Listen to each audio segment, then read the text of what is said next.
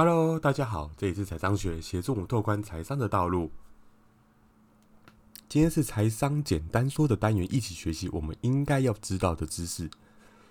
今年在二零二一年呢，台股已经冲破万七了。台股进入五月后，震荡整个加剧，无论是国际经济局势，或是疫情的阴影持续的笼罩，也浇熄了投资人对于先前登上万七高点的热情。不过呢，台股在第三季之前呢，还是有一些的行情在，不必预设大盘的高点。需要留意的转折点将出现在第四季，尤其投资人务必紧盯 CRB 全球商品指数。若物价攀得太快太高，就是影响股价高度的警讯。接下来讲完台股之后，就来讲讲台股以前的历史。首先，我们先来回顾一下二零一九年。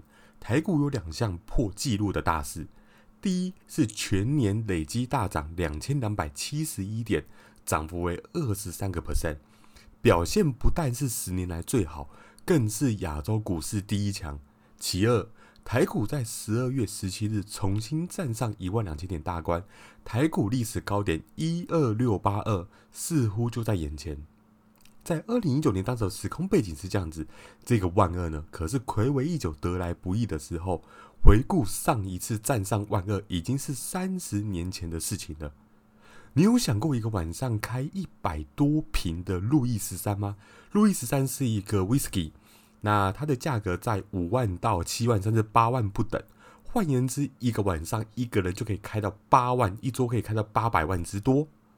回想起三十年前的台股龙井啊，一位在股市打滚超过三十年的投资人露出神秘的笑容。对于年轻一代来说，一二六八二的历史仿佛是遥不可及啊！但对于资深股民而言，一二六八二则是一段无法抹灭的回忆以及传奇。那是一个台湾机央卡巴的年代。也就是台湾的钱淹到脚上面了，甚至有很多人都会说，台湾钱其实都淹到脖子上了。从一九五一年到一九九零年，台湾对外贸易非常的强大，连续四十年平均经济成长达到九 percent。照理说，一个国家每年成长两到三帕就已经很多喽，但是它是连续四十年平均的成长率高达九 percent。已经是世界之冠了，也为台湾创造了七百亿美元的一个商机，仅次于日本庞大的外汇存底。那么，随着外汇管制解除呢？台湾跟着日本走上了资产膨胀的路。新台币对美元从一九八五年的四十元附近一路升值，到了一九九二年的二十四点五二元才告一段落，导致热钱源源不绝的涌入台湾。一九八八年。台湾开放了证券经纪商的执照申请，总数从一九八六年的二十八家迅速增长至一九九零年底的三百七十三家，更成为台股飙涨的导火线。因为券商越来越多了嘛，台湾股市的集中市场从一九六二年开始，花了超过二十四年的时间，才在一九八六年首次突破一千点大关。但随后只花了四年的时间，一九九零年就创下了一二六八二台股历史的高点。四年推升至股指数上涨超过也将近是十一倍左右，可见台湾市场疯狂的程度。台股呢，成交量从数十亿元一路的飙升哦，在一九九零年三月十六号这天。最高单日成交量来到了两千一百亿元，换言之是两百一十倍，甚至是当时纽约交易所和东京交易所的成交量总和哦。纽约是全世界交易量基基本上是最大的，那仅次于是东京。那我们当时的交易量是两家交易所的总和。在一九八五年呢，上市公司有一百二十七家。证券户的话仅四十万人，到了一九九零年，上市公司增加为一百九十九家，开户的投资人呢却高达五百零三万户，占台湾十五岁以上人口的三分之一。换言之，三分之一人都在摸股票，炒股也成为了全民运动。这种前所未有泡沫式的疯涨，也让当时国际啧啧称奇。台湾更被称为外媒为 ROC，也就是赌场共和国。这边呢有承认，就是大华要凯基投顾的董事长杜金龙，他当时在回忆整个状况，他有讲到，当年的股市涨停板就是五 percent，一开盘大部分的股票都涨停，根本不用做研究，也没人知道知道基本面到底是什么。在主力做手的年代，除了在市场上呼风唤雨的四大天王之外，有雅聚城啊、易航城啊、樱花章啊、大道城隍。还有医生帮、嘉义帮等等数不清的主力做手，股市里什么帮都有。当时还在造纸业上班，他尚未跨入证券业的杜金龙，他也跟着亲朋好友一起疯股票，每天就是打电话探听主力外围的动向。今天雅聚城要做什么股票，买就对了，反正马上就会涨停板。有散户买进葡萄王，还以为是在卖水果公司的。那证交所前总经理，还有富邦福邦证券董事长的林火灯也笑说，当时整个全台湾都疯了，有人跑去跟营业员讲说，他要买三商银的一个股票，结果涨停买不到，结果你反过来去买什么？买三商行也照样涨停板。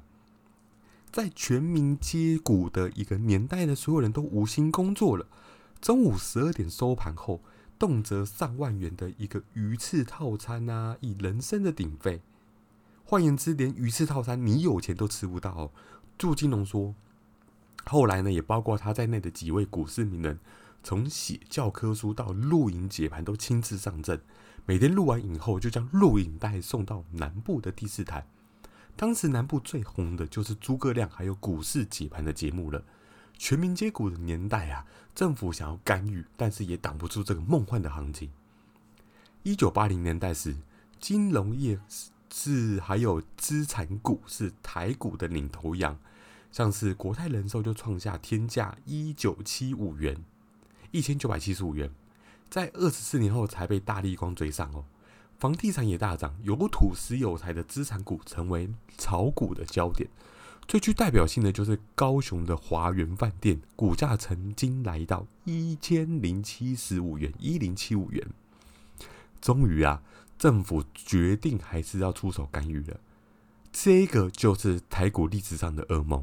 一九八八年九月二十四号，时任的财政部长郭婉龙宣布恢复课征证券交易所得税。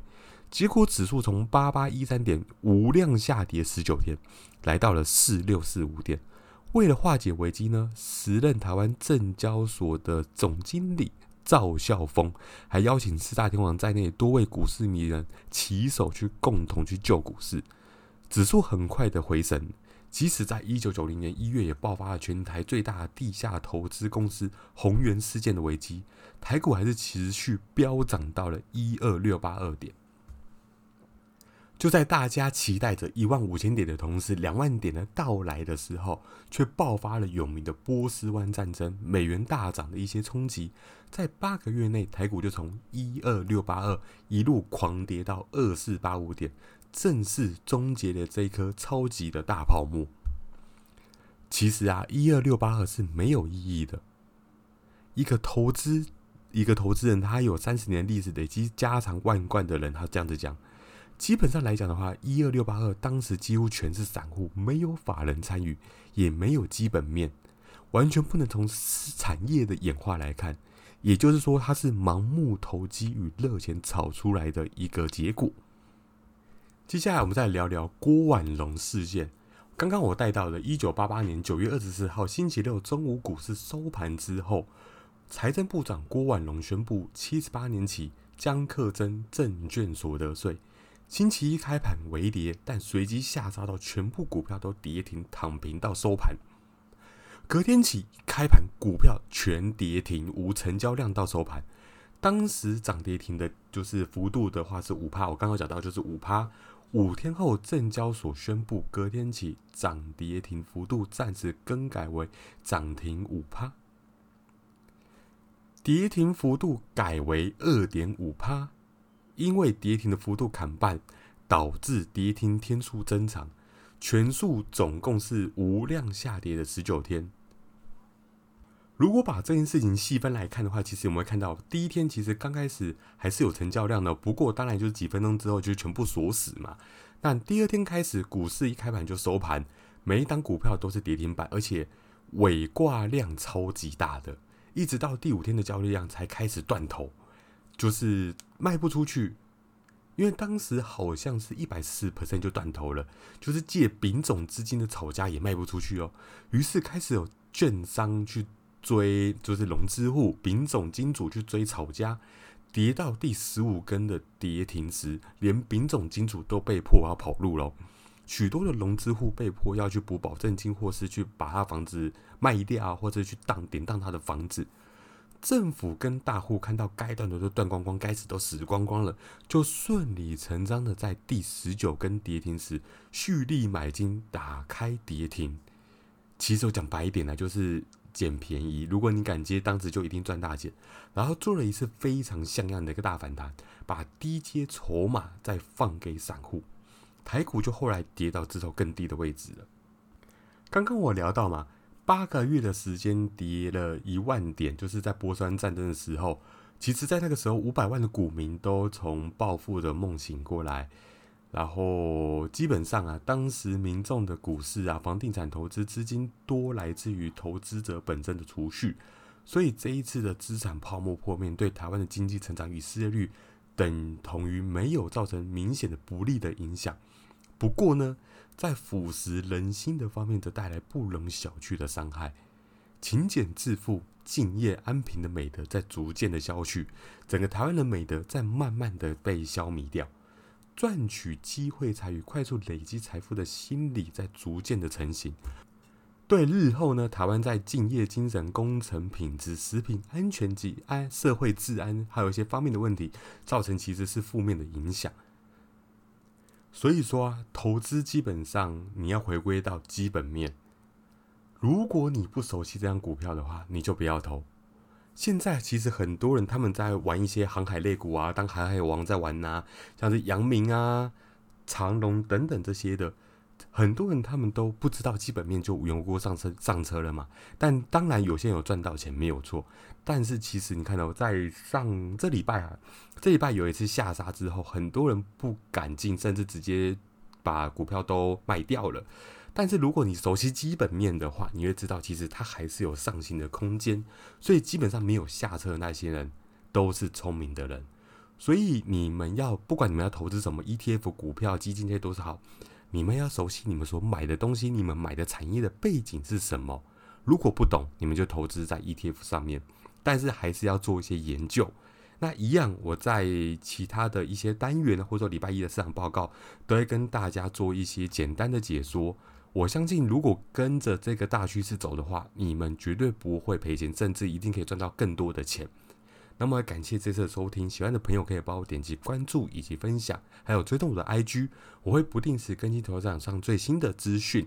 然后，如果有问题，一样都可以随着 IG 来询问我。那也谢谢大家，我们下次见喽。